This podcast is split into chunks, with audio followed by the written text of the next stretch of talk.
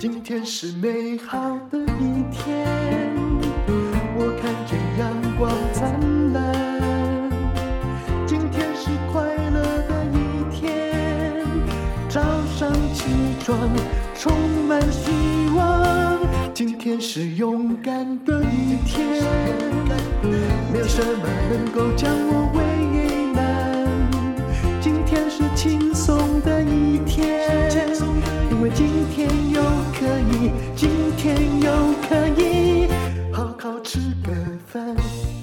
欢迎收听人生实用商学院。我们今天来讲一个稻盛和夫的小故事。稻盛和夫很年轻的时候就创办了京瓷。他在那里为了改善陶瓷的粘结力，找遍了方法，最终无意间踢到了松香，竟然用它完成了粘合效果。稻盛和夫欣喜若狂，这种感觉好像是发生了，好像是发现了新大陆一样。而他的同事因为是比较传统的日本人嘛，就警告他不要因为小小的成功。喜形于色，骄傲容易造成失败。稻盛和夫说：“人生不容易啊，那到底什么事情才值得欢喜呢？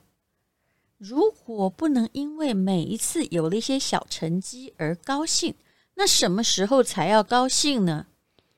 其实，小小的进步，如果你为它高兴起来，就可以燃烧。”对未来战斗的热情，这真是一个可爱的小故事哦。其实日本人也是保守的，就是一直在讲求胜不骄，败不馁，觉得这才是修养。但是呢，后来稻盛和夫不但呢在研究儒学，而且还归皈依佛门呢。他在年纪很大的时候。把这一段小事写出来，而且坚持人应该为小小的事情而高兴，也就是人生得意须尽欢的意思。其实这是充满了智慧的，也值得我们参考。请你尽力为自己所做的小成就高兴吧。谁说得意一定会忘形呢？根据稻盛和夫的回忆录，他二十七岁就创办了京瓷。那刚开始京瓷可能跟陶瓷有比较巨大的关系，可是后来呢，这就跟奇美店一样，本来也是做玻璃的，可是慢慢慢慢变成了啊、到了科技跟光学的领域了。其实他刚创业的时候，刚开始是不顺利的。不过说真的。以日本而言，当时只要家里有点钱，或者是学历很好，没有人会选择创业，大家都是希望到已经很大的公司去。据说稻盛和夫有一次在松下幸之助的演讲里面，听到了一个理论，叫做水库理论。他也是欣喜若狂。什么叫做水库理论呢？他说，经营企业。不能够随波逐流，要为景气恶化的时候积蓄资金，就好像水库在储水，企业才能够安定。其实这个就是我们现在在讲，一定要保留足够的现金流的意思。不只是企业，你个人还有家庭都要，因为大家都不知道未来跟意外什么时候来啊。很多人会以为保险够用，事实上你的现金流要先够用。一个人呢，如果要说自己真的不是很穷，那你至少要有半年的钱，就算你不工作，也要活下去。但其实半年真的不算多，因为不工作活下去指的是一般正常的时候。那可是万一发生什么事呢？当然，我们不是要当乌鸦，可是现金流的理论的确是重要的。那时候，稻盛和夫。听到松下幸之助这个理论的时候，他去问松下幸之助说：“那应该怎么样执行水库理论呢？”诶，这个就跟叫你存现金流不太一样了。松下说：“首先要努力想，我要打造一座水库。这个愿望更大、更崇高一点。这句话，稻盛和夫听了醍醐灌顶。他理解到，如果你想要成功的话，你要在心里设定目标，还需要有强烈的意志力，然后还要有各种执行力。所以晚年稻盛和夫发表了一个成功方程式，里面就有一条。事业的成果等于什么呢？等于你的能力乘以你的热情，不是骄傲，是乘哦。你的能力值是从零到一百，但是热情呢，可能是负一百到正一百。有些人呢，如果你完全没有热情，只是动不动在泼冷水，也就是公司同事里面，就是有那种办不到啊，万一呀、少做少错啊。这其实不只是零哦，这还是负的，它足以把很多人的正向全部都变成损害。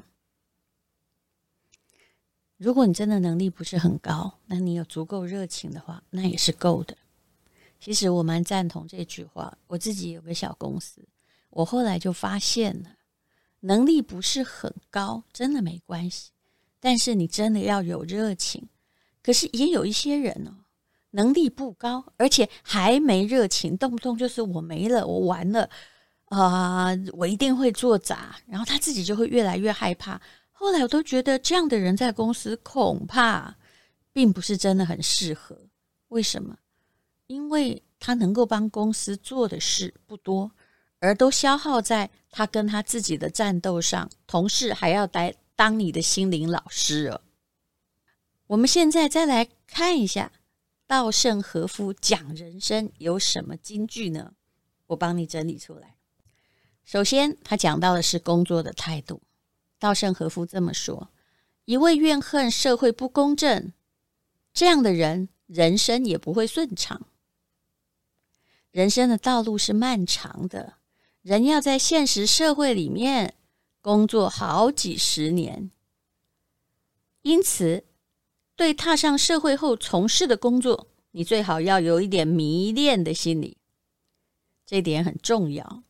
如果喜欢你的工作，你就会涌出一股力量，促使你努力的钻研、研究，而且持续不懈的、不知疲倦的琢磨你自己，这样你就可以达到被称为名人或高手的境界。也就是你的工作变成你的专长了。这句话对我影响很深。如果你的工作没有变你的专长的话，那么我们到底又是在做什么呢？他也有一些话是对于属下说的，比如说对公司菜鸟说：“不要等上司说了才去做，而是你要理解你工作的意义，自己鼓足干劲做好工作。”否则，你的成果就会很有限。他也告诉我们，如果有幸运这种东西的存在，它也只有在逆境中才会被抓到。试试看，在你的逆境之中找到你的幸运吧。的确，很多时候，人家说上帝为你关上一扇门，你会找到另外一扇窗哦。但是你要有点耐心，因为门到窗的距离，以我个人所经历的，有时候真的长得要命。有时候你要过了很久很久，等那个痛苦都完全沉淀之后，你才能理解当时的逆境是一个多么伟大的礼物。他一直在强调，你要喜欢你的工作，要坚持才会获得胜利。他说：“这些被天，这些被称为天才、名人、高手的人，都是常年持续做着单调的工作，努力不懈的结果，才能取得卓越的成功。那究竟什么工作值得喜欢呢？”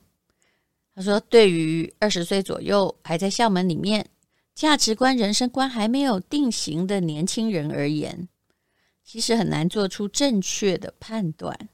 自以为什么都都懂，很了解自己，马上就下决断，其实都是挺幼稚可笑的。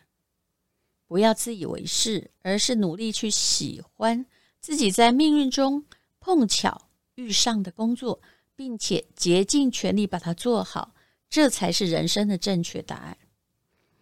我做过很多工作，有的我真的后来反省，觉得我不是真的很喜欢这工作环境，或者比如说老板的工作理念，比如说我说我做过八卦节目，但是事实上，在我做一天和尚的时候，我也努力的想要撞一天钟，尽量把它做好。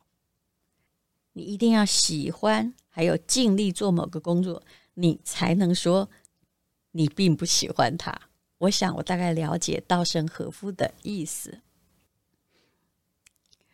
那么，我们再来看看他的人生的一些金句哦。他说：“这吸引力法则是每个企业家都有强调的，稻盛和夫也一样。”他说：“想好事，做好事，就会招来好的结果；想坏事，做坏事，就会招来坏的结果。”的确是这样啊，你。会说好话，当然不是口是心非啊。通常你的人缘就会好嘛，你创造的 feel，你创造的氛围就会好。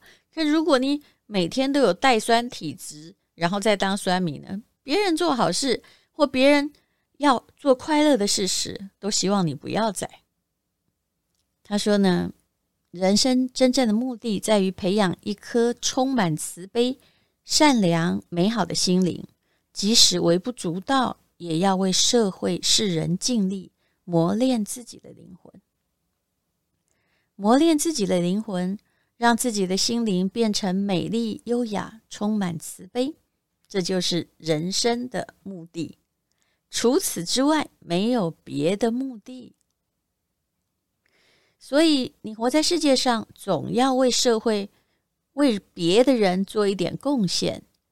就算你给人一句亲切的话，用笑脸待人接物，就算是很细微的事情，让周围的人感觉到有你真好，这种生活态度很重要。人生的价值也在这里。人生只有一次，一定要采取很真诚的认真态度，才能够让你的人生好转。才能培育你高尚的人格，而且把你的灵魂锻炼得更加的美丽。稻盛和夫写过很多很多的书，那么无论如何，他一直在为我们在工作、在当领导人，或者是在人生中，还有人跟他人之间的纽带，找寻意义。有的观念。是很佛学的，但是其实我觉得最重要的，它还是一个儒家思想，尤其他很接近阳明学，也就是王阳明的知行合一。王阳明也是个厉害的角色，我看了王阳明的传记，真觉得他了不起。什么叫做能文能武啊？能有思想，又可以打赢战争。从古到今，这样的人真的不多，而且他还开创了他的学说。一个想开创学说的人，就是要告诉天下人，人生是值得努力的。只要你依循着某一些真善美的法则去做。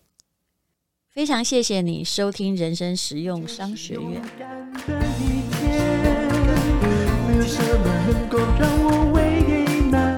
这是广告，是我跟陈崇明老师存股养你一辈子的广告。顺便我来说说现在的股市状况。根据财务金融学，人类总是很奇怪的，都是在股市看起来红彤彤的时候，大家都说很棒的时候才抢进，然后希望赚一波杀出。可是最近这段时期看起来状况很不对。华为的任正非说。企业家的寒气已经到了，已经在传播了。而美国的鲍尔又重申，美国还会再度升息来抑制通货膨胀，所以你会看到美股又应声跌了一千点。可是，这对于想要存股而不是急于套利的人而言，我想最好的时间点已经浮现了。所谓时间点，应该说最好的开始的时期，因为你并不是要在抢短线的，不怕年纪大，不怕薪水低，不怕没有早开始，最怕你永远没有开始。每一次的经济上的灾难，甚至是疫情，很多人都以为是财富重分配，不是的，它是穷的人越穷，富的人越富。所以你现在要开始万无一失的长期存股获利法，存对了，一辈子就对了。从有历史以来，唯一有效的叫做长期的。准备，然后再来获利，这样你才会有真正的养老金。请加入存股养你一辈子的课程。那目前还是早早鸟的计划，也就是学费最便宜的时候。我自己每一次听陈崇明老师讲，尤其是这次的手把手教学，我更感觉。离计划越来越具体了。那我也跟大家说过，我之所以有一个书房，看起来蛮漂亮的书房，所有的贷款利息都是存股在支付，这是一个长期的计划。请看资讯栏的连接